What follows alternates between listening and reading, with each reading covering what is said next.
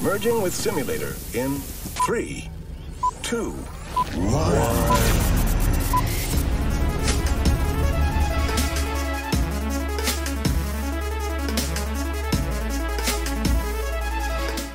Hola, ¿qué tal amigos? Sean bienvenidos a un nuevo capítulo del podcast en Yo Soy Mike Lennon. En esta ocasión, continuando con esta gustada serie Perspectivas, tenemos a un invitado que desde hace mucho quería invitar. Es uno de mis más queridos y cercanos amigos. Lo conozco desde hace casi más de 10 años. Nos acompaña el mismísimo Miguel González, alias para los amigos Croc. Crocker. Mike actualmente. Saluda, amigo. Salud. Gracias Mike. por, por aceptar venir a, venir a hablar de esto, güey. Un que- placer, viejo. pues Cuando quieras. vamos a ser muy sinceros. La verdad, Lo que no, es no tengo, transparente. no tengo ni idea del tema que vamos a hablar hoy, amigo. Y eso es la situación en la que muchos de nuestra generación millennial se encuentran. Es, es muy complicado al final del día el tema, pero es más que nada por la, la cuestión este, enfoque educacional que se ha tenido, por cómo ha avanzado o evolucionado este, el entorno en el que cada uno se desenvuelve. Eh, la educación financiera existe Espera, espera, y espera, espera, espera, amigo, tranquilo. Nos estamos adelantando. Adelantando, ¿qué? Te he presentado, güey, como pues, me compa, güey. Ok. Y siempre hago como que los invitados se presenten, que digan de qué trabajan o por qué razón están hablando de este Ah, tema. ok. O sea, Eh. ¿cómo la gente puede confiar que tú sabes de esto? ¿Puedes contarnos, por favor, a qué te dedicas o cómo es que tú dominas ese tema de la educación Desde financiera? que salí de la preparatoria, unos dos, tres meses después, este, empecé a trabajar en el ámbito call centers, pero en el completamente en el punto bancario, ¿no? Entonces, Activación de tarjetas, ah, seguros y este, este cosa. primera atención a clientes, atención a clientes, entender, bueno, ya las llamadas clásicas de es que tal cargo yo no lo reconozco, que este y no lo voy a pagar. Es que me activaron un seguro, que más adelante ok, vamos a más adelante eso. vamos a hablar de eso, pero más o menos puntos así, ¿no? Entonces, eh, es muy diferente cómo te va a poder hablar la persona directamente del banco a cómo tú, si sabes realmente cómo funciona, puedas con las herramientas a la mano, con las instituciones que hay a la mano, puedas defenderte y saber cómo utilizar todas las herramientas que hay. Y saber para qué sirve para cada herramienta y no utilizarla de forma inadecuada. Qué cabrón. Entonces, eh, estuve ya trabajando para... eh, Distintas marcas. de- distintas marcas de las cuales no hablaremos de- específicamente del nombre de las marcas, pero ya llevo eh, pasados tres bancos eh, donde ya conozco como güey, o procesos, sea, los productos. dices a los 3, 4 meses de que salimos de la prepa, empecé a trabajar. Estamos hablando de casi 8 años, 9 años, güey. Más o menos. Que te has dedicado a esto. Un comentario que igual vamos a decir. Tú tienes trunca la licenciatura de psicología, Sí. ¿verdad? ¿Cuánto tiempo estuviste estudiando esta carrera? Me queda todavía un año y medio. Un año y medio pr- prácticamente. Y todavía sea, aparte del sí. servicio social. Ok, como unos dos años más o menos. Bueno, o sea, el tiempo es relativo en esto de las carreras. Eh, Eh, más- Estaba viendo un meme, güey, en la mañana, que decía, ¿cómo le digo a mi mamá que la carrera de cuatro años se volvió de seis? Y eh, fue, fue algo complicado hablando de eso de manera personal porque afortunadamente tuvimos un maestro muy, muy cabrón en la parte de matemáticas que fue Filiberto. Y dije, ¿sabes gloria". qué? No hay pedo, me aviento una ingeniería. Y me metí al TESH. Y estuve estudiando un semestre de ingeniería en mecatrónica. Sácate de la chingada, güey. Y, No, y no me dije, ¿sabes qué? Está chido, bla, bla, bla. Está cotorro. Eh, la secundaria llevaba este taller de electricidad, sé conectar cables. Entiendo que es positivo y negativo y para dónde sí. va. Fíjate que eso es, aquí haciendo igual antes de empezar a abordar el tema ya de lleno. O sea, yo sí recuerdo eso que a Virgil yo le he comentado que nos dio clases de física en tercero y él me tiraba mucho paro porque igual él platicaba mucho de lo que a mí me gustaba, me recomendaba cursos, recomendaba, me recomendaba, perdón, programas y siempre yo en los trabajos que era hacer proyectos así de física, que era hacer, no sé, La resonancia, los o sea, electroimanes. todos estos tipos de proyectos, tú los terminabas haciendo y yo decía, es que yo lo hice con él. Ah, sí, toma, ahí está tu 10. Y o sea, güey, o sea, está, estaba muy perro. Yo por eso también a Virgie, yo digo que también no lo hacíamos pendejo, porque No, no, sabía no, que tú lo hacías, güey. Pero, pues, o sea, yo a Virgie, o sea, realmente le tengo un cariño y un aprecio y que pues, ahorita lamentablemente ya falleció, a donde quiera que esté, le mandamos un abrazo. pero él siempre me apoyaba o me reforzaba mucho esta idea del que yo quería estudiar teatro, el que yo quería dedicarme al medio del entretenimiento. Y yo a ti te veía también muy enfocado en la música, güey. Y te imaginaba estudiando algo Eh, relacionado a la eh. música, güey. Estamos hablando de que Ok. estudiaste una ingeniería, empezaste y estás ahorita estudiando psicología. Pero el tema, güey, es la educación financiera. Ah. Cuando lo que a ti te veía originalmente era de estudiar música, güey. El, el ¿Qué pedo ahí? Ah, ok. Ahí esa es otra, otra historia. Y eso ya es más pedo familiar. Este. Mi abuela, ya cuando les dije, no, pues quiero irme de este instrumentista a la Superior Nacional de Música, la UNAM. Eh, no, me pegaron el grito en el cielo y fue, ¿sabes qué? De no- eso no vas a vivir, este, te va a ir mal, este, ¿cuántos músicos conoces? Entonces, tengo del lado de mi papá, de mi papá que lo conocí yo hasta que tuve 15 años, güey. Este, sabía que ellos fuerte. todos eran músicos, mis tíos, mi papá tocaba la guitarra, mi tío tocaba el piano. Y ya después me enteré que incluso él estudió en la Nacional. Pero a mí me gustaba la música y decía, me quiero dedicar de lleno. Y empecé a grupos, aprender un poco más mi instrumento, meterme en otros instrumentos. Pero es, te termina desilusionando un poquito en el aspecto de que hay mucha gente con una carrera enorme en música que llevan desde los cinco años tocando la, el piano, el violín. Y ganarle a una técnica de ese nivel está muy perro. Es Ahora, que, bueno, eso es un ah, punto. espera, espera, también antes de que pases esto, comentando un spoiler para un próximo episodio, vamos a tener ahí un episodio con tu banda. Ok. Ya estamos haciendo aquí el anuncio. Pero algo que vamos a tocar en ese capítulo es que no solamente influye esto, sino que muchas veces estos músicos que estudian conservatorios o en una cosa más cabrona, se ven frustrados porque al final terminan siendo eh, ignorados por músicos que todo lo hacen en autotune, que son reggaetoneros, que son raperos, que todo es más tecnológico y tienen una mayor fama y mayor reconocimiento que ese tipo de músicos. Sí, sí, completamente. Tema que hablaremos en otro podcast para no, para No, no, no comernos tomarlo, este programa. este. Bueno, ya, específicamente eso. Dije, ¿sabes qué? Lo voy a tomar como hobby. Sí me deja, porque al final del día con la banda son contratos con bares que son 5 mil, 6 mil baros por dos horas para toda la banda. Entonces, digo, de alguna manera es rentable. Pero es una vida muy difícil. No es. Es economizar en muchas cosas, pero ya hablaremos de eso allá. Muy bien.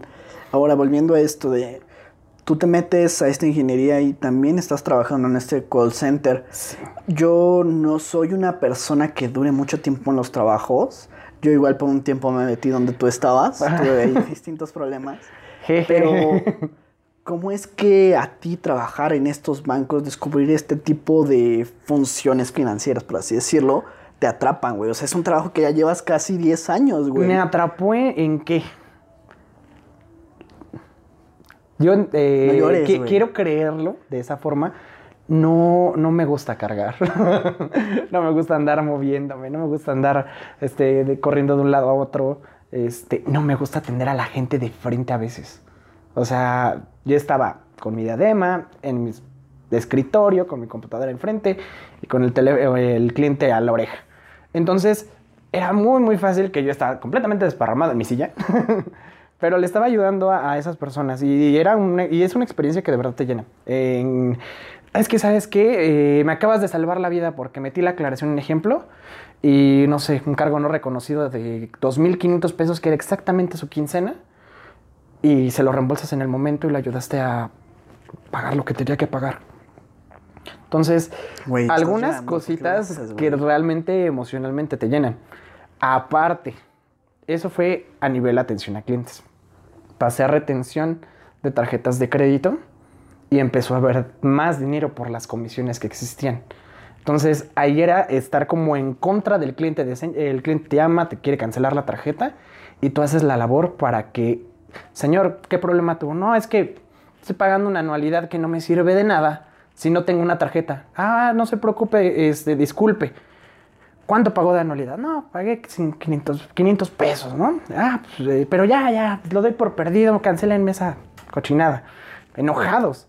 Ah, bueno, pues ahí entra como el, el reto de cambiarles el chip. Señor, lamentamos esta circunstancia. Le propongo lo siguiente. ¿Qué le parece si le reenvío su tarjeta?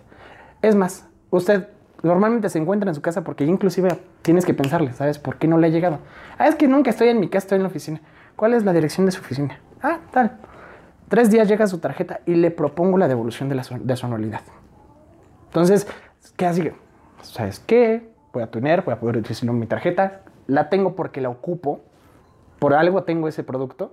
Y al final del día me va a dar extra. Venga, esos 500 los daba por perdidos. Entonces, esa, esa habilidad, eso- esos pequeños... eh, Tienes que ponerte chingón, güey. eh, eh, esos pequeños trucos, por así decirlo, pues son callos que te vas Son aprendiendo a lo mejor en, el- de en la rama. Pero una, ah, yo, yo me sentía fascinado porque, pues, ¿qué te gusta? Y era un salario bien feo. Estamos hablando de que al mes eran 3,200 Es una mamada de los pesos. trabajos de call center, güey. de, de uno re- realmente se pone a pensar, güey, ¿cómo sobrevive? Güey, fíjate que sí, ahorita yo lo veo con el sueldo que tengo en, este, en esta empresa donde estoy y veo todas las responsabilidades de adulto, entre comillas, que tengo. Porque, o sea, vivo con mis papás al final de cuentas, güey, pero, no Pero mames, al final no tengo pinche dinero, güey.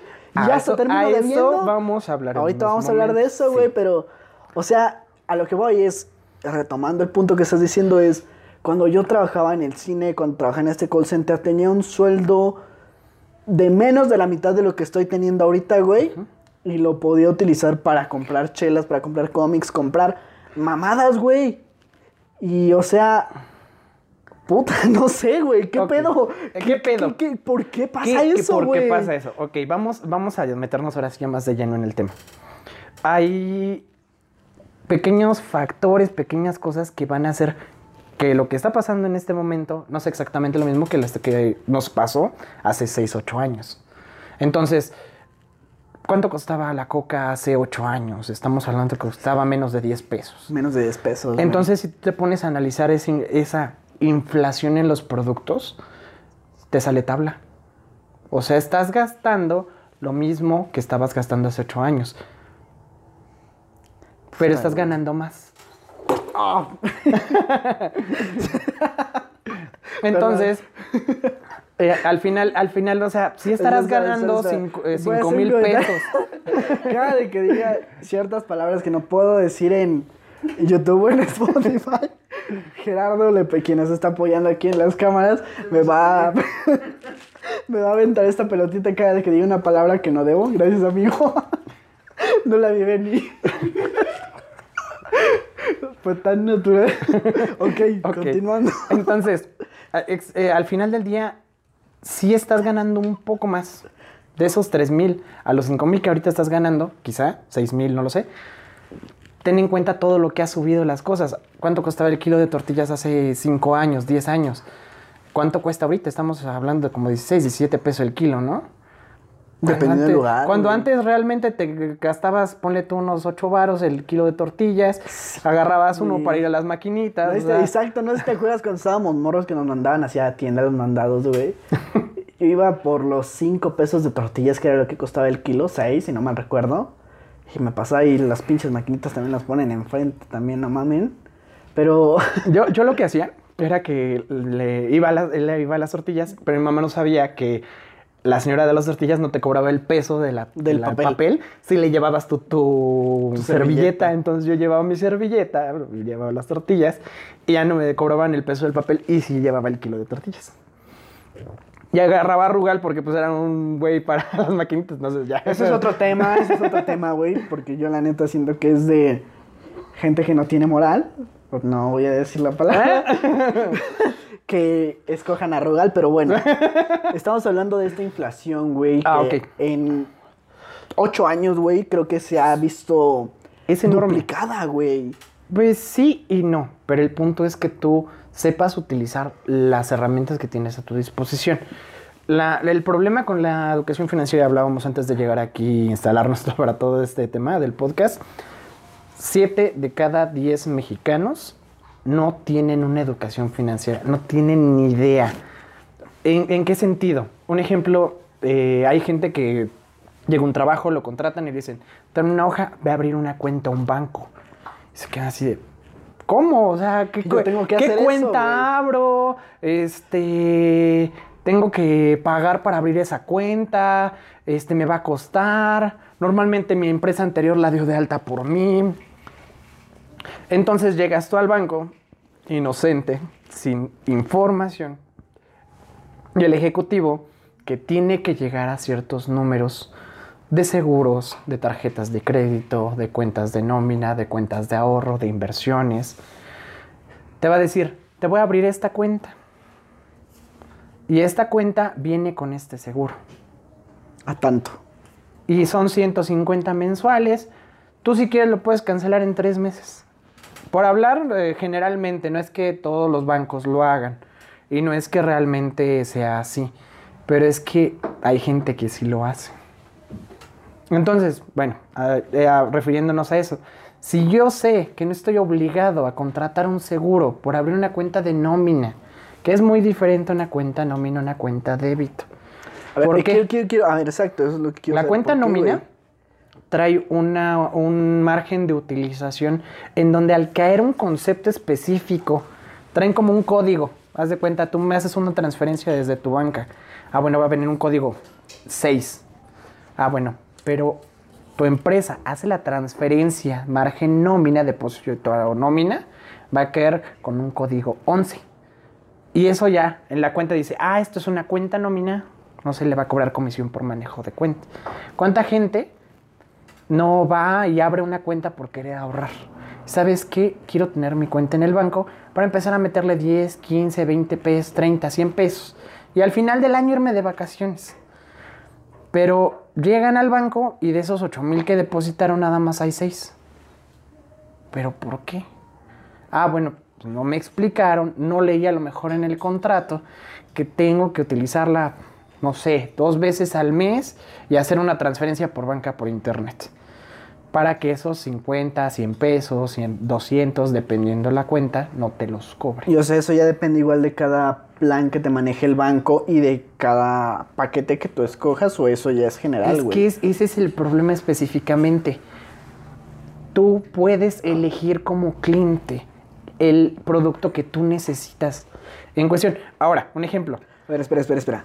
A ver, así como tú me lo estás planteando, güey, vamos a ponerlo en ejemplo. Yo siempre utilizo mucho ejemplos del cine, güey. Tú ves, llegas al cine, güey, y ves tu paquete, en este caso el cine es el banco. ves ahí que tienen en las pantallas los combos, que son los paquetes de las tarjetas. Ok. Pero si tú quieres pedir tus palomitas con refresco nada más y unos dulces, güey, armar tú tu propio combo, güey, lo puedes hacer igual en el banco. Sí, por supuesto. Ok, ok. Ento- ¿Por qué? Porque no, no, no, te van a dar un paquete genérico. Este, hablando, hablando de un banco rojo, tiene un producto que se llama nombre del banco Box. Entonces te venden la tarjeta de débito, un producto de inversiones, un producto de crédito. Pero te venden algo genérico que se adapta al margen como general de los clientes. El detalle es que hay clientes que obviamente no están dentro de ese bloque. Y de que nada no van les a sirve realmente ese producto. Ajá. Y en vez de generarles una cosa positiva, les va a empezar a afectar económicamente por gastos que pues, de nada les sirven. Ahora, volviendo a la parte te- de, de- de lo básico. La- el, la- el primer tipo específico de producto que te vas a tener en contacto es una cuenta de ahorro. Una cuenta de nómina, una cuenta de débito, específicamente débito.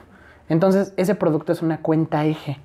Desde esa, desde esa bolsita de dinero que tú tienes, ya se empiezan a desprender más productos. El segundo producto que normalmente empiezan a manejar son las tarjetas de crédito. Ok, ok. Ahora, mucha gente punto, se güey. consterna muy feo. Es que ya fui al banco, pedí una tarjeta de crédito porque quiero ir a Bershka a comprarme todo el, el guardarropa, quiero irme a Best Buy, bueno, ya Best Buy no existe, pero ya, ya quiero endeudarme y pagarme el, el Xbox o el PlayStation 5, ¿no? Entonces, quiero esa tarjeta, voy al banco, no me la autorizan. ¿Pero por qué no me la autorizan? Porque no cumples con el perfil correspondiente para ese producto. ¿Qué haces? Te vas a Coppel, te vas a Electra. Entidades financieras que te van a manejar un nivel de riesgo más grande y entre más riesgo, más interés. Ok, por eso es lo de estos pagos pequeños y Ajá. te las sí, pagas semanalmente 100 varos. Te lo venden de te esta pon- forma te, que te pones a güey. analizarlo, entonces son 100 varos por, por semana, son 52 semanas al año más o menos, son 2000 cacho pesos, O sea, cuando realmente tu producto a lo 5,000 mejor te costaba 3000 a varos. 30 mil pesos, güey, no mames. Es que eh, es un, un- un problema enorme. ¿Por qué? Porque a la gente se le hace fácil. O sea, no, no calculan realmente el número o no hacen la suma de, ¿sabes qué cuánto voy a pagar al final? No, no, realmente me dijeron que pagara 200 baros a la semana y yo eso estoy pagando.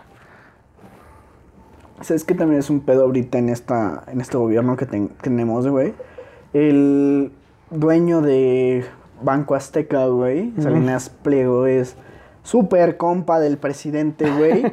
y ahorita todos los depósitos de pinches becas, güey, de cualquier apoyo que está dando el gobierno a la gente pobre o a la gente necesitada, lo están haciendo a través de Banco Azteca, güey. Y es como, ah, a ustedes les están dando este apoyo, pero ¿qué crees? Si quieres puedes utilizarlo, invertirlo, comprar alguna mamada y te hacemos un descuento adicional. Sí. Se están colgando mucho de eso, güey. Pero es que así va a ser. Ah, un ejemplo. Hablemos de, de alcance de mercado. Este. No vamos a hablar de marcas. Este. Existe un banco azul que posee el 60% de las nóminas en México. Estamos hablando de que controla el mercado muy fuerte. ¿Por qué? No, hablando de cuentas de ahorro, no es lo mismo una cuenta de ahorro donde cada vez que puedes le echas 100 pesos a una cuenta de nómina donde cada quincena le están cayendo. En promedio unos 5 mil pesos. Entonces, a esos 5 mil pesos, realmente tú como persona pues, tienes que organizar gastos de renta, luz, agua, internet, chelas. Entonces, todos ahorita esos gastos... Como, bueno, perdón. Como paréntesis y algo que habíamos comentado en el capítulo con Money, güey.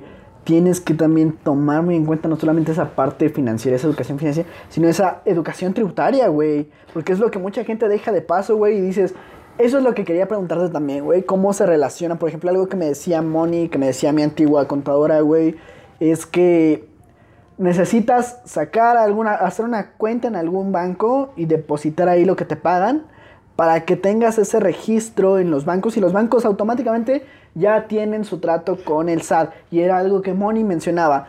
Si tú tienes una cuenta de banco, el SAT tiene asociación con todos los bancos y saben todos los movimientos que estás haciendo. El, el detalle ahí, te- de ahí yo no, lo- no te lo puedo explicar tanto, pero a resumidas cuentas es eso. El SAT tiene total acceso a todas las cuentas de ingreso, sean nómina o sean ahorro incluso. Si tú le haces una transferencia a tu mejor amigo de unos 30 mil varos y le pones en concepto pago de honorarios por bla, bla, bla. Como cuando le compramos ¡Pum! a Michelle. Entonces, este, salen los. A ver, espérame, aquí dice, dice que te, te pagaron, percibiste un ingreso, esto lo tienes que declarar. Pero eh, son Puta, temas ya del ámbito tributario que sí yo. Fíjate que, de que no haciendo así, podría. comen- este comentario que hice de lo de Michelle, güey, es como, ¿cómo declaras ese pago, güey? Que compré un pague esta morra, güey. Y próximamente igual estaría muy interesante hablar de cómo se relaciona la venta de contenido erótico. O sea, ya lo hablamos por los packs y por la venta que hace Michelle. Pero cómo asociarlo con este aspecto legal, güey. Porque, o sea, algo que se menciona mucho es que tanto las nenis, güey, como las que venden pack, están en ese limbo, güey, donde no tienen que pagar impuestos, güey. Porque no está regulado. Porque no está regulado. Porque no, no está en, en el Por ejemplo- foco de atención. Por- ahorita un ejemplo, y desviándonos mucho Pero, del tema, espera, porque una espera, cosa es tributaria y otra cosa es financiera. Pero ellas, como negocio, güey, no está regulado. Pero si tú haces un depósito o una transferencia, güey, si tienes que justificar ese pago, güey. O si tienes de alguna manera como que decir, hice esta, este pago por alguna mamada. Ahí sí. sí di- directamente yo desconocería cómo los- lo tengan que hacer eh, es- ese, ese ámbito de producción o de, trabajo. Pero lo que sí te puedo explicar ahí es que está en el limbo porque hay reglas que, el SAT y Comisión Nacional de, Valores y bla, bla, bla, Asociación de Bancos de México, van a tener como que esas reglas de, a ver, esto específicamente pues, se va a cobrar, esto específicamente se va a cobrar de esta forma, esto específicamente lo vamos a proteger así y así y así. Pero como no es, no es la mayoría para rápido, pues no le ponen tanta, tanta atención realmente. Y es que, ya. ¿sabes qué es lo que siento que también pasa relacionado con eso? No solamente va por el, la regulación de los packs, güey, sino hay muchas mini empresas, güey, puestos de tacos, güey, puestos de fruta, güey, los de los tianguis, que no están haciendo esta eh, pago, por así, esta justificación. Ok, ahora sí ya, ya lo podemos güey. manejar a lo mejor financieramente. Sí, ¿Te que acuerdas de que hace como dos años, más o menos, metieron lo de Cody? No, no. Ok, Cody era ya enlazar todas las plataformas digitales de todos los bancos y ya poder tú pagar con códigos QR. Decían, ah, sí, paga con Cody aquí, transfiere por Cody, bla, bla, bla. Pero Cody tenía el enlace directamente con, con SAT. Entonces lo que quería hacer SAT era regular y empezar a regular a, a los informales, por así mencionarlo, de que, ¿sabes qué? Eh, eh, ingenuamente quiero creer lo que lo pensaron así. ¿Sabes qué? Voy al tianguis, me compro mis dos kilos de plátano. Ay, sí, présteme su código y yo le transfiero, pero. Ay, no es por nada, pero pues hoy día yo sigo yendo a, mi, a mi tianguis con mi bolsita de morralla y, y le pago en efectivo, no voy con transferencias. Pero eso es lo que trataron de hacer. Es como no puedes llegar y saque su terminal. Eh, No y- es, y es muy complicado porque Es hay que, o tipos sea, de terminales. Eh, es- Yo es- depende más, creo, del, perdón, de la formalidad que tú quieras tener con tu negocio y que tanto lo quieras crecer. Ajá, exacto. Y es ahí donde tú ya, si quieres ver tu negocio, ah, güey, voy a ser un pinche, el mejor vendedor de hamburguesas, güey. Voy a abrir mi local, güey, pero ahí es de ya tengo que pagar renta, güey. ¿Cómo puedo reponer eso sin que me coste, güey? Sin que me genere un costo. Lo voy a registrar, voy a hacer una, un- voy a hacer que me den una factura de ese pago de renta y el SAT me regresa después eso. Y ahí es donde, pero ¿cómo puedo hacer para que me depositen? Voy a hacer mi trato con el banco para que me genere una tarjeta y ahí me puedan depositar esta cantidad. Con un producto que no sea de persona física, que sea de persona física con actividad empresarial o una cuenta de una persona moral, que sería ya directamente tu empresa. ¿Por qué? Porque todo tiene una regla. No, no un ejemplo. No puedo ir a una con mi tarjeta de nómina. Bueno, en teoría no debería poderse, hay algunas que sí. Con mi tarjeta de nómina con la que me pagan la quincena, estoy en ceros. Voy la paso, no me van a permitir el pago, ahí va a decir saldo insuficiente. Ajá. Pero hay gente que tiene la posibilidad dentro de las características de esa cuenta nómina que dicen te adelanto 700 pesos de tu nómina. Pero no, te, no, no, no dimensionas que esos 700 pesos te van a costar 750.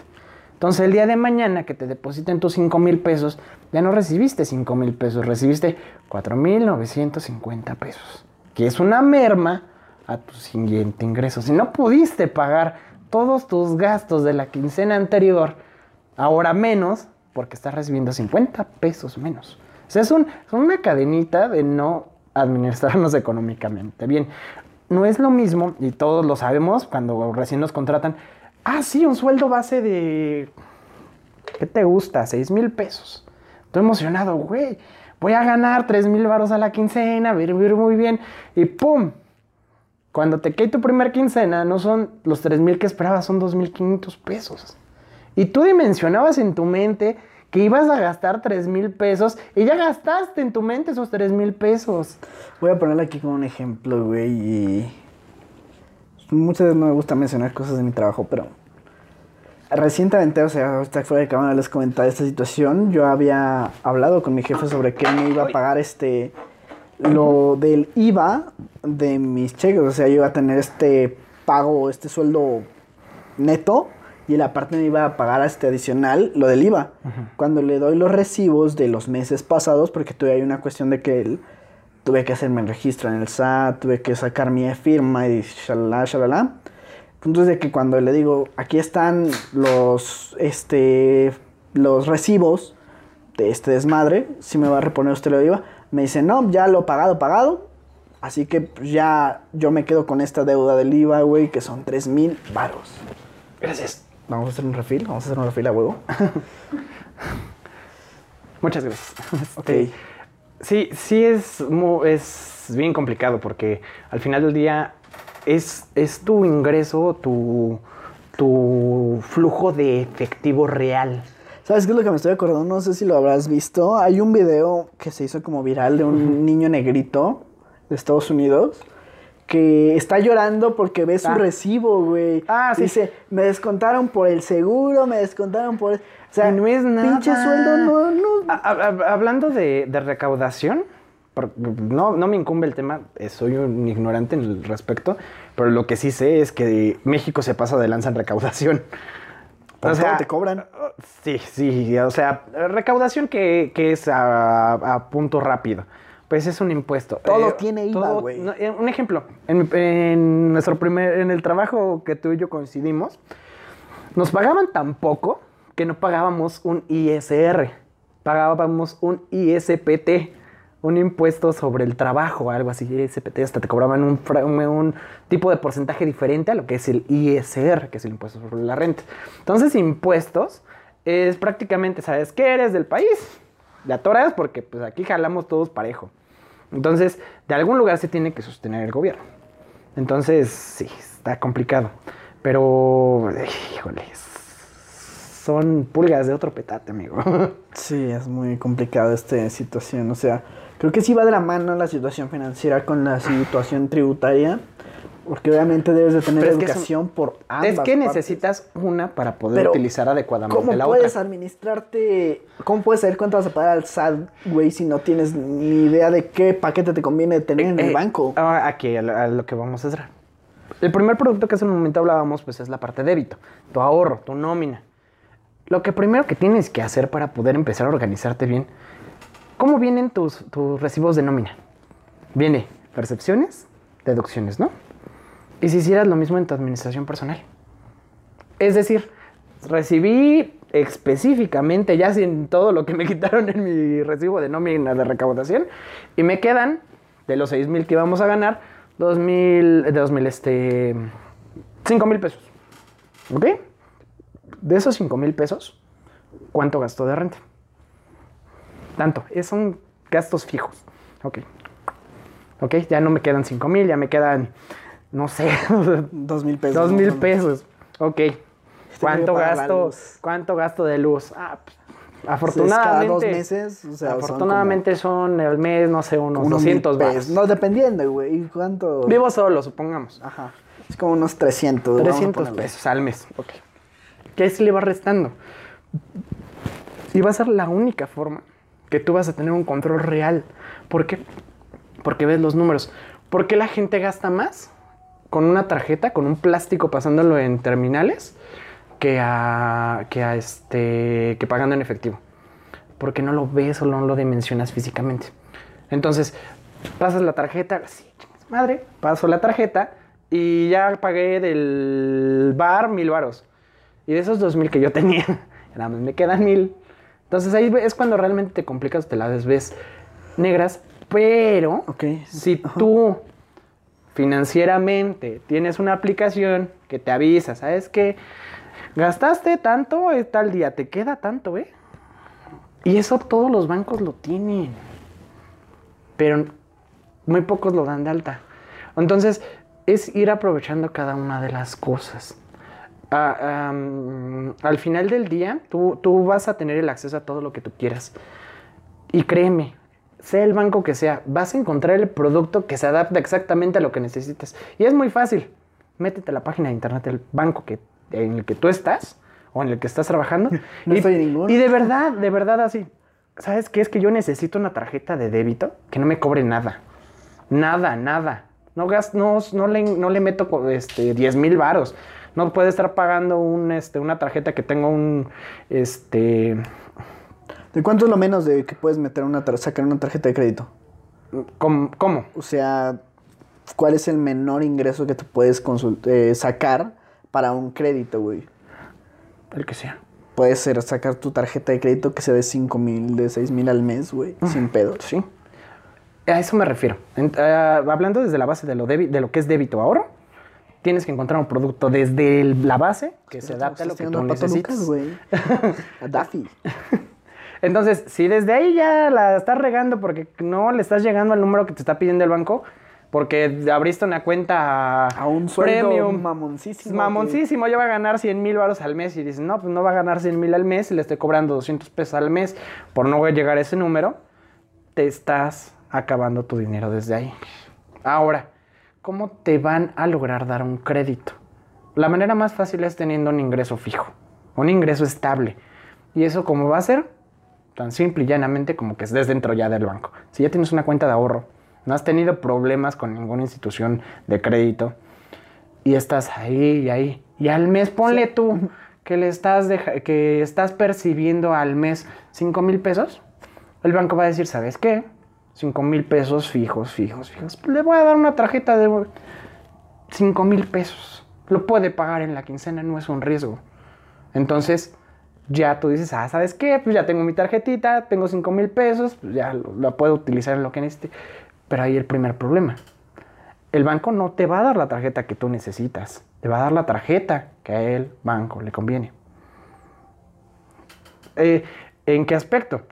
Es una persona que no sabe de tarjetas de crédito. Entonces, pues me conviene darle una tarjeta de crédito que tenga una tasa de interés súper alta.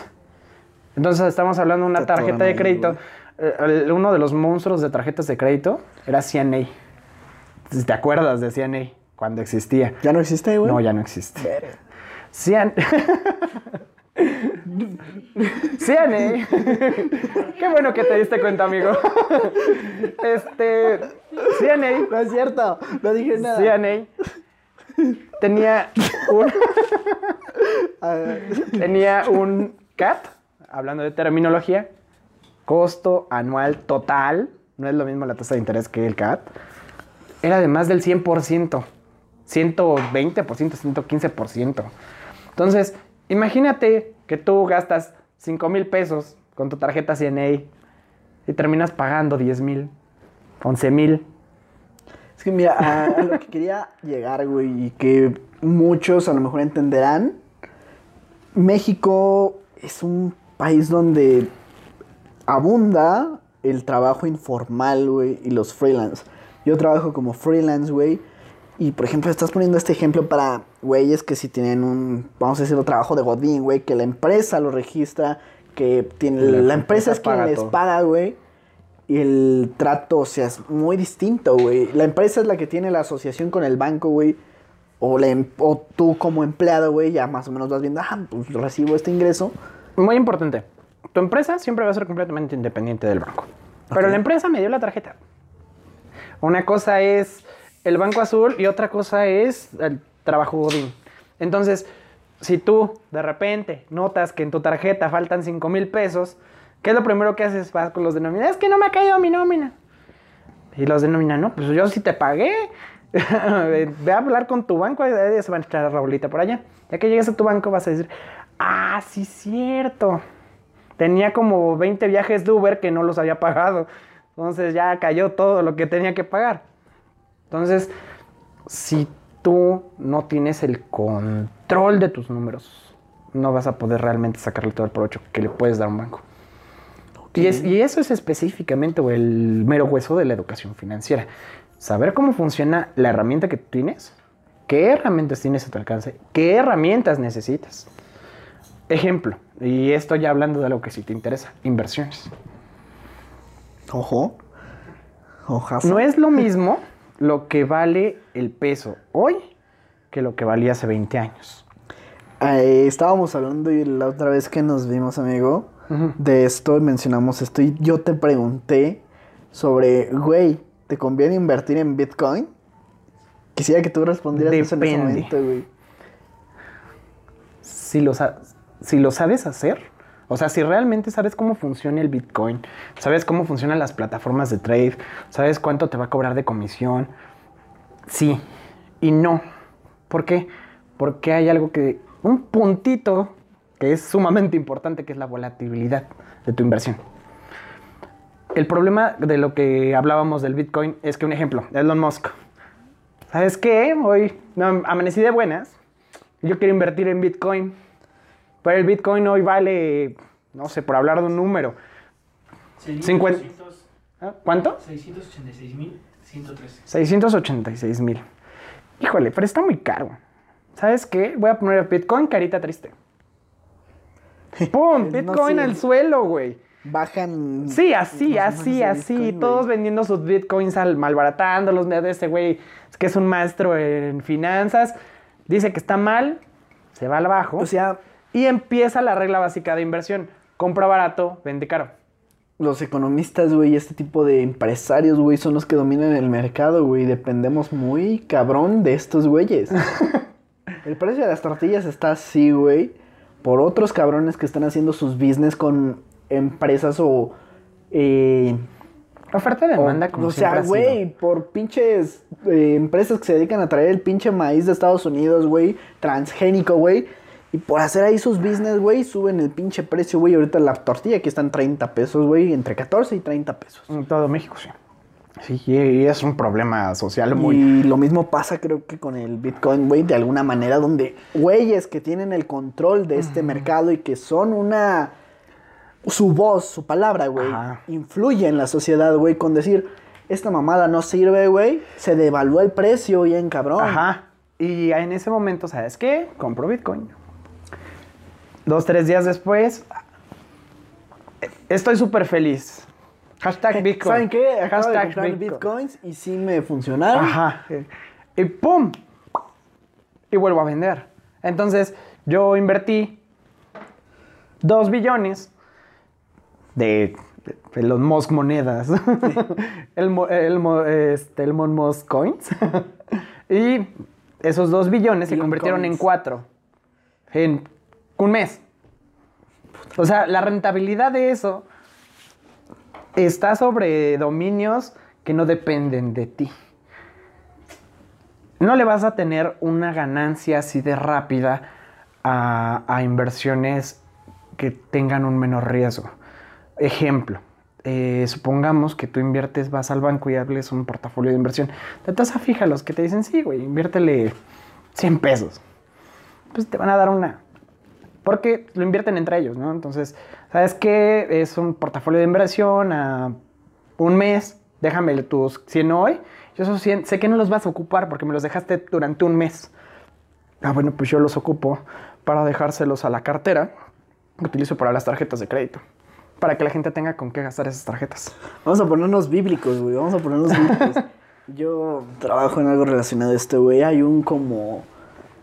Una parábola que dice: A tal persona le dejé un paquete de monedas. De, a tres personas les dejé la misma cantidad de dinero. Y uno de ellos lo enterró. Otro lo invirtió y lo duplicó. Y otro, no recuerdo qué madera, creo se desaparece o algo así. No, no Lo gastó. Lo gastó, güey. Y o sea, dicen, pues el güey que lo enterró, ahí lo dejó, güey. El güey que lo gastó, bueno, me van a poner en los comentarios cuáles, no recuerdo, güey.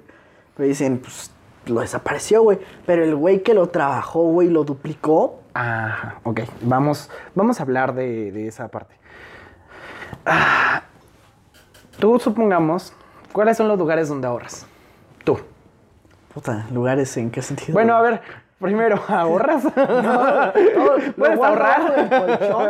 Lo bajo todo agua- Ok. abajo del colchón, El cochinito, el colchón, la tanda. Es curioso porque abajo de mi colchón está mi hermano. no es buena idea. bueno, ok. Imaginemos que en el 2004 Ok. tenías 10 pesos. Sí. Esos mismos 10 pesos se te perdieron abajo de la cama. Y en el 2004 te pudieron servir para unos chetos y una coca.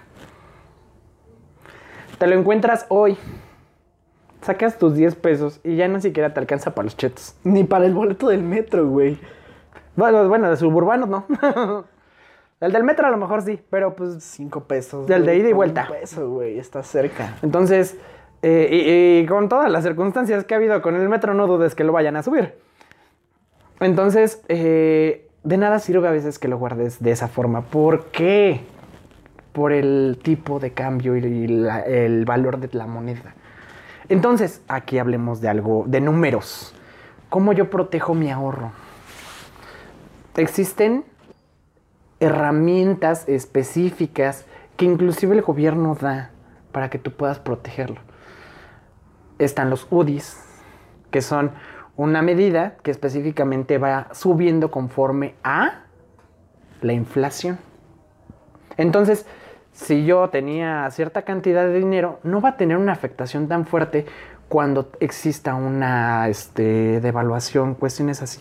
¿Me explico? Es que Entonces, eso, es una, eso es una herramienta muy buena, pero es de doble filo, porque también se pueden vender créditos en UDIs. Puedes valer madre, güey. Entonces, si tú tenías tu crédito en Mira, UDIs vamos a poner un y, ejemplo. y la, güey. y la hay inflación, Una crisis económica cabrona como la que hubo en 2006, güey. Como la más famosa, que es la del 1929, güey. Que un chingo de cabrones se suicidaron, güey. lo perdieron todo. Lo Ajá. perdieron todo, güey. O sea, invirtieron tanto en, vamos a decir, en la bolsa, güey. Tenían todos sus ahorros invertidos, güey. De la nada todo valió madre. Y creo que, mira, vamos a ponernos muy fatalistas. Creo que es algo que comentaba con, con Jonah, güey, que yo a veces soy muy fatalista.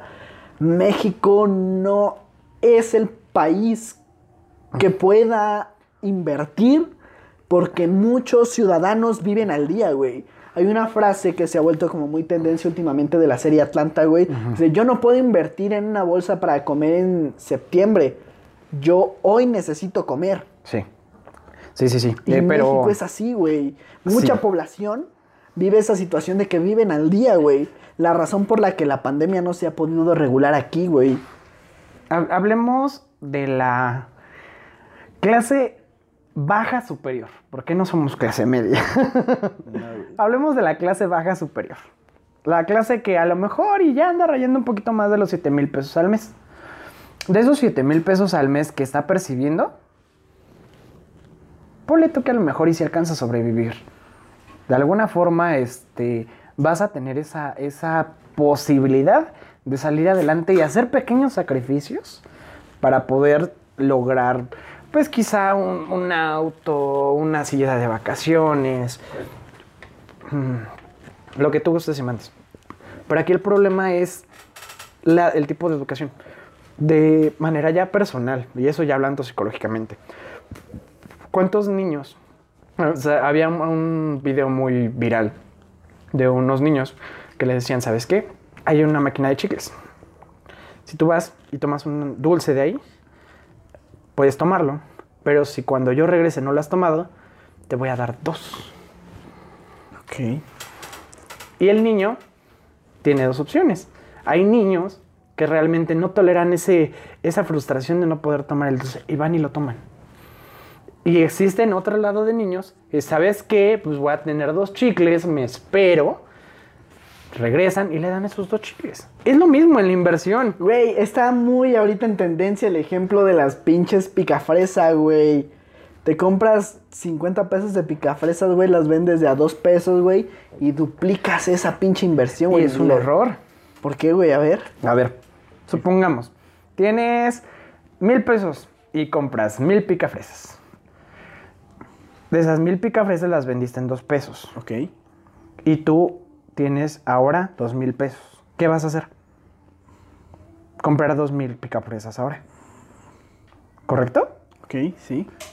¿Y con qué te quedas tú? Con nada. Tienes dos mil picafresas ahí y te las vas a terminar comiendo. guardadas. Te las vas a terminar comiendo porque no tienes ni para comer.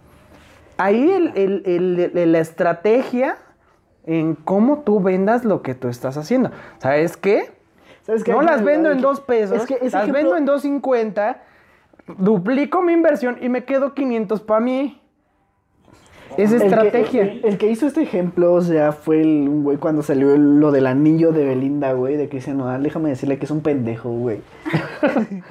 no sé quién sea, pero hicieron este en TikTok de... Sí, Cristian Nodal hubiera invertido en vez del anillo en comprar las chingo de picafresa y los hubiera vendido, hubiera duplicado para comprarle un anillo más chingón. No estoy diciendo la palabra, ya lo voy a dejar ahora aquí preparado. Pero es un pendejo, güey. No sabes nada de esto de, de economía, güey. Es, es que Y creo que muchos, incluyéndome, hemos hablado sin conocer del tema, güey. Porque por ejemplo, perdón, No, no hay. existe esta tendencia de las morras, güey, que dicen, pues que no podemos solucionar la hambruna si imprimen más billetes. No. Cuando no entienden No. que esto es una inflación a la moneda. Al, no, al- devaluación. no, Una devaluación, perdón. Ajá. Y o sea, es tan, tan... Es el valor de las cosas. Es carente la educación financiera que tenemos desde la No, no, no, no, no.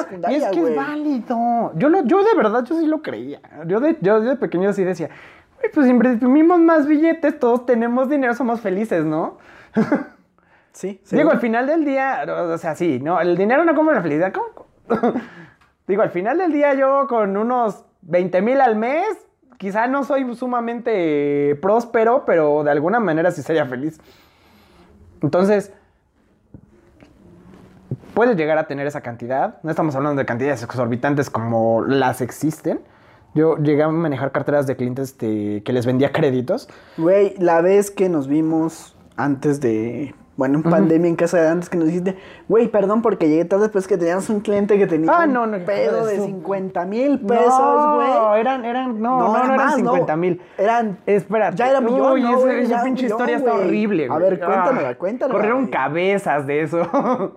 A ver, Carajo. Carajo. es, yo, No estaba yo estaba trabajando en ese momento en un área de remediación. ¿Qué remediación? Eh, específicamente, el área se encarga de que alguien la cagó, lo vamos a solucionar para que no escale a mayores. Entonces, supongamos, Mike, Mike cualquiera, genérico, dijo, ¿sabes qué? Quiero concretar esta venta. Sí, señorita, usted este, compre esta casa porque era un crédito hipotecario, me acuerdo. El crédito hipotecario eran como 30 millones de pesos, güey. De esos 30 millones, agarramos y le dijimos, ¿sabes qué? Sí, no te preocupes. Hicimos la transferencia, o sea, se manejó todo bien con el cliente, pero la transferencia no cae a la cuenta de la señora, Se cae a la otra. cuenta de otro güey. Entonces todo pánico, güey. 30 millones de pesos en una cuenta que no debería estar ahí. Pero hay reglas que te impiden tener acceso a una cuenta. Fue tu error. Y tú te haces cargo. Como banco es así como de, ¿sabes qué, güey? La cagaron. La te tienes que ser responsable de esos 30 millones. Y no son cualquier cosa 30 millones de pesos. Son palabras mayores. güey. Sí, sí, sí. Estamos hablando de, de la vida laboral de un obrero No durante no 30 años. durante 30 sí, vidas, güey, perdón. No mames. 30 vidas, estamos hablando de cada vida en promedio laboralmente son unos 50 años. Estamos hablando de 150, ¿no? No, un chingo, un chingo. Un chingo. Un chingo de tiempo, güey, donde un error humano nos llevó a que 30 millones cayeron en la cuenta que no era, güey. Ponle tú. ¿Qué pedo ahí? ¿Qué pasó? Ay. ¿Cómo se resolvió ese asunto, güey? Ok, ya. Total. Ah, ya, hablamos con el cliente. Señor, este. X. Notamos que existe un depósito incorrecto a su, a su tarjeta. Le solicitamos este, acercarse a una, a una sucursal tal para poder solucionarlo. Es que ese dinero es mío porque Ya está en mi cuenta, ya lo gasté. Todo así de, ay por Dios, ay por Dios. ¿Cómo puedes gastar 30 millones, güey? No, no, no, obviamente, bueno, ya obviamente, gasté una no, parte, obviamente no, no los había gastado. gasté 5 mil pesos. ya le saqué 50 en el cajero para ver si eran reales. Saldé mi deuda con Azteca, con Banco Azteca y el problema no era eso. Ponle tú que fuera cualquier mundano cualquiera, que no conoce inclusive de, de- de banco. ¿Sabes qué? Pues, No les, no les voy a devolver nada. Pero el, el detalle Fue aquí... su error. El detalle aquí es que era una persona políticamente importante. Ok. Entonces, era alguien que no tenía ni idea financieramente, pero decía, es que no, y yo soy hijo de tal y tal y tal y tal, y ahí van a ver, y, y- y- y se va a hundir ese banco. ¿Van a saber de mí? Van, ajá, van a saber de mí, y mis abogados, y... y- ¡Ah! ¡Ah! ¿A dónde me hago? Sí, sí, sí, estuvo muy, muy, muy difícil. Ya al final, este, el área legal se encargó completamente porque les dijimos, ¿sabes qué? Sale fuera de nuestras manos de negociación. encárgate. Y ya el área legal se les dijo, ¿sabes qué? Está bien, te lo quieres quedar, pero pues son ingresos no facultados, este, fondo- Son mayores Sí, a ya. 25 mil. ¿Cómo puedes comprobar ese ingreso de 30 Exacto, millones? eh, Y, y ya, y ya cuando son personas políticamente este, de, de interés político, son un poquito más cuidadosos en ese aspecto. Entonces ya, ahí sí, ya hasta donde yo supe, terminó devolviendo todo. Pero ya en palabras legales. Sí, sí, porque, o sea, yo hace un año más o menos en temporada de pandemia estuve apoyando a un amigo que estaba haciendo su venta de pulseras y de artesanías, güey. Y él de pronto le dieron un depósito de una cantidad así mamastrosa, güey, de pulseras que vendía, güey. Y superaba los 25 mil, güey. Y como no tenía cómo justificar ese ingreso, güey, no estaba asociado ningún banco, bueno, obviamente sí a donde se lo depositaron, güey, pero no estaba registrado ni en el SAT, güey, no estaba ni... No tenía una situación financiera en orden, güey. ¿Cómo compruebas ese ingreso? Aquí lo tenemos nosotros y ahí, compruébame por qué lo recibiste, te los damos, pero aquí están. Y eso fue, creo, por la razón por la que lo solucionaron con este, güey. Son 30 millones, güey. Compruébame de qué los estás recibiendo. Sinceramente, y no, yo, te los yo no te lo podría confirmar si es cierta, cierta, a ciencia cierta dónde le torcieron el brazo. Pero Es lo más lógico, güey. Probablemente, No, que probablemente. Tú no me lo puedes negar, güey. En los bancos, güey, o sea, y como te digo en el caso de este amigo, después de una cierta cantidad tienes que comprobar de qué son esos, ingre- esos ingresos, porque ¿Sí? si no es lavado de dinero, güey. no. mm, O es no, como es es este- ingreso ilegal, güey, por así Eh, es- decirlo. Ajá, es ingreso ilegal. Habla- hablando de lavado de dinero, la- lavado de dinero es muy fácil, no es meter tu dinero a la lavadora. No vamos a meter, no vamos a, no vamos a decir de eso, güey. No vamos a mencionar el lavado de dinero, güey, porque Ah, mucha gente cree que hay un meme que recientemente compartí, Ah, güey. oh, ups. Que diga, no diga mamadas. no digas mamadas, Mili. Pero bueno, este asunto, güey. Saltando ese, ese punto. Volviendo a esto. Tú que trabajaste en estos bancos, güey. A lo mejor por la parte de las tarjetas y de los seguros, güey. Tú mismo sabes, güey, que si recibes una cantidad superior a una cierta o determinada cantidad, tienes que justificarlo porque si no es dinero ilícito, por así decirlo.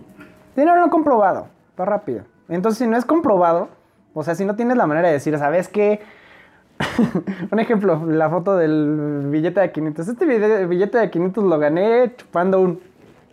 Ok. Entonces, el punto es que digan, ¿sabes qué? Salió de aquí. Y ya. Ahí está el video. Güey, es que. Ay, el problema creo que sí es de México en general, güey. No existe una educación. Como tú dices, no existe No una existe una educación. financiera. Y no Ahora, hay también los medios, güey. O sea, mucha gente. el que ahorro. No, no nos Ajá. olvidemos del punto importante que era el ahorro. Ok. Ok. Tienes una cantidad enorme de instrumentos y conforme tú tengas experiencia los vas a saber aprovechar. Ejemplo, la gente que se mete a trade, que es lo que, que de alguna manera te, te puede, eh, te- o a tu audiencia le puede sonar más llamativo, ¿no? Es que tengo un amigo que me está invitando y que me invita a sus pláticas y él me explica. ¿El tiburón? Todos tenemos uno.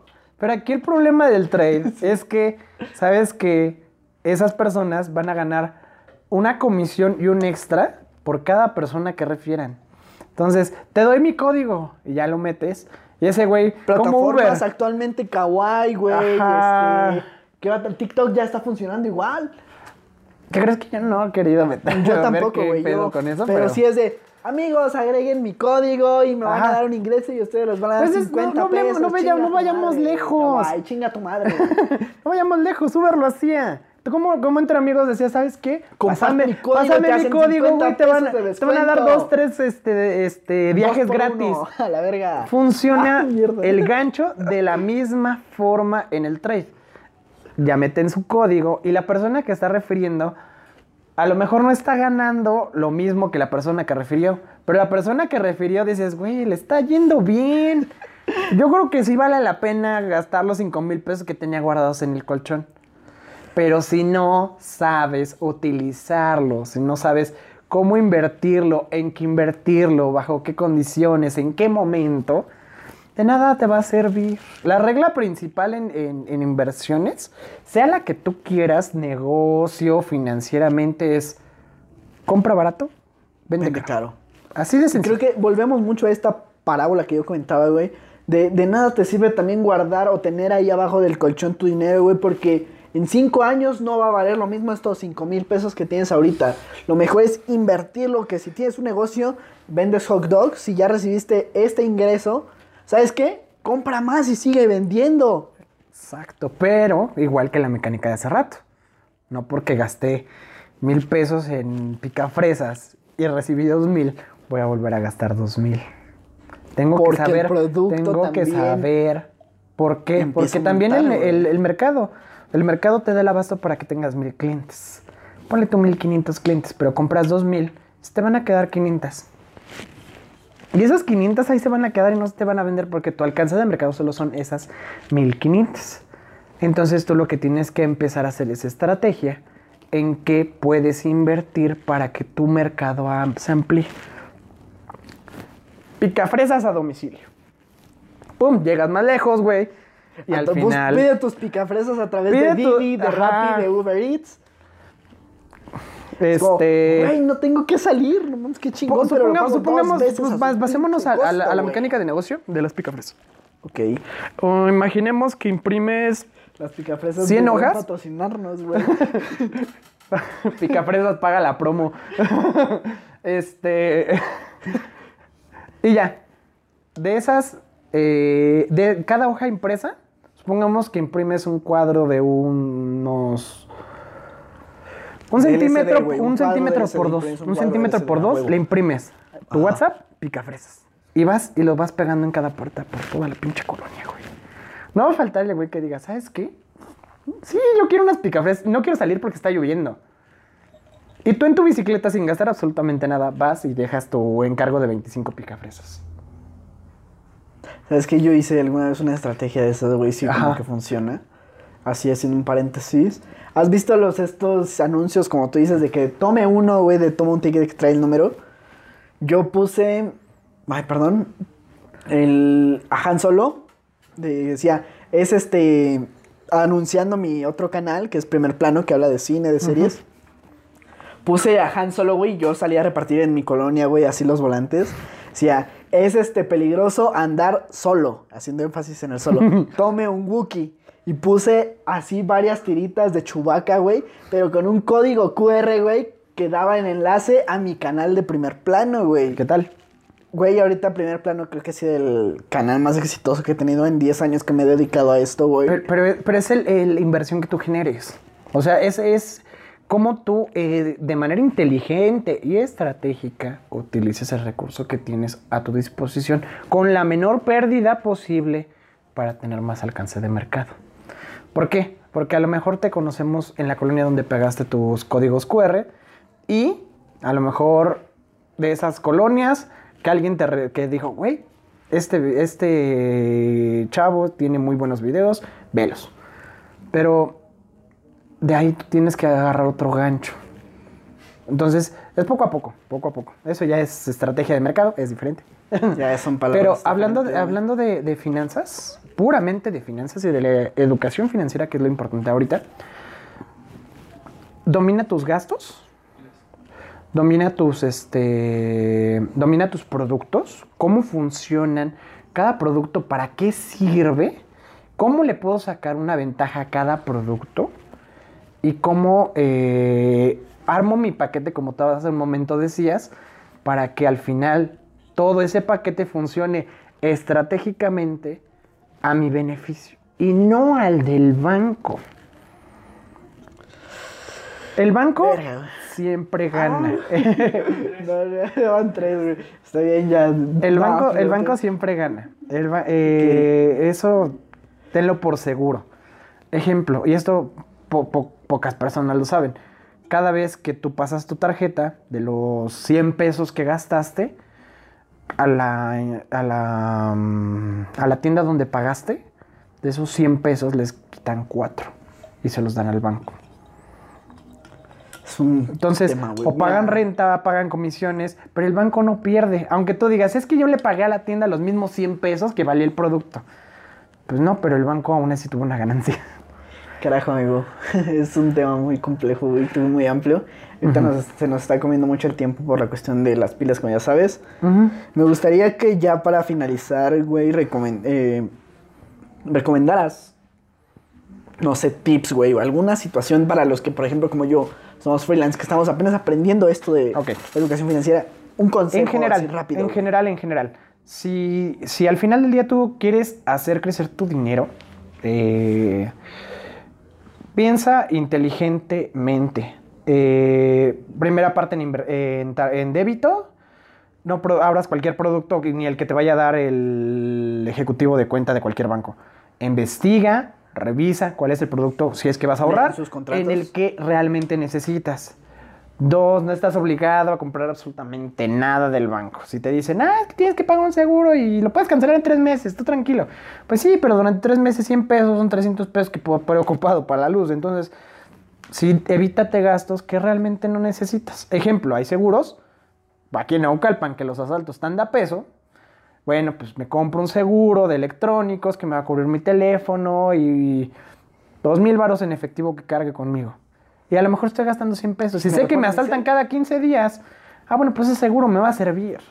Sí Entonces- pasa, es que sí pasa, güey. Cada Entonces- quincena aumentan los asaltos. El güey. problema es que a veces hasta conoces al asaltante. Sí, güey, ya. ¿Cómo estás, carnal? Llévatelo.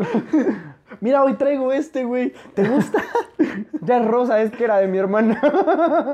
Entonces, bueno, hablando de seguros, te sirve. ¿Sabes qué? Investiga, güey. Esa es, creo, la eh, eh, conclusión. leer, ¿Qué- de qué es lo verdad que te sirve? investigar. Investígalo, es muy transparente que te metas a la página específicamente de los bancos, leas qué es el producto y ya después digas, sabes que sí, si te marcan y te ofrecen un seguro, sabes qué es que es un seguro muy bueno, bla, bla, bla, ok, dame chance, márcame al rato, Déjame pensarlo, lo revisas en la página, ya sabes que si me convence, coincide con lo que me dijo ese güey, no me está mintiendo. Ah, bueno, pues sí, ¿sabes qué?